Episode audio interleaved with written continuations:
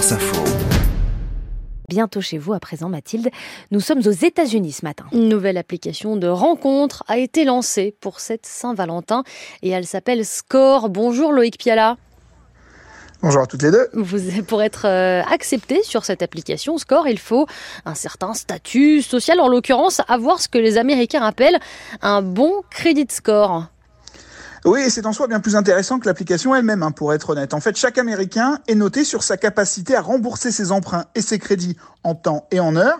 Les institutions financières, mais pas seulement, s'appuient en partie sur ce score pour déterminer un taux d'intérêt. On a le droit de trouver ce concept infantilisant ou scandaleux, mais il existe et aucun adulte américain n'échappe à cette réalité. Un Américain moyen a un crédit score de 716. 850, c'est le score parfait. Pour être admis sur l'application, il faut un minimum de 675, considéré comme un bon score. Et si vous n'êtes pas accepté, eh bien, vous recevrez des conseils sur comment justement améliorer ce, ce crédit score. Si vous êtes euh, accepté, Loïc, comment ça se passe?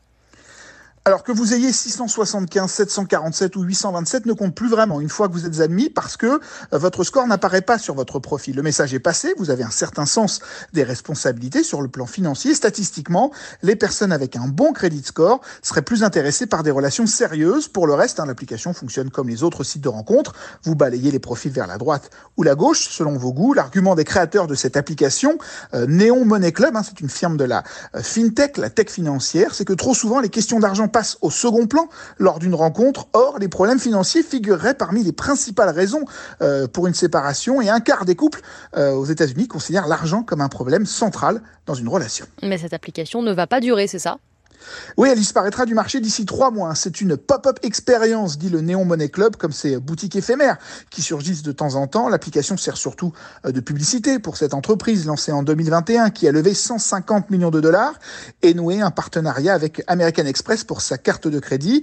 Euh, dans le monde de la fintech hein, qui, qui manque de diversité, il est à signaler que les fondateurs du Néon Money Club sont noirs, mais leur application a justement été critiquée parce qu'elle risque d'exclure des Américains noirs et hispaniques qui ont plus de chances que les autres d'avoir un crédit de score inférieur à 640. Loïc Piala en direct des États-Unis pour bientôt chez vous. Merci à vous.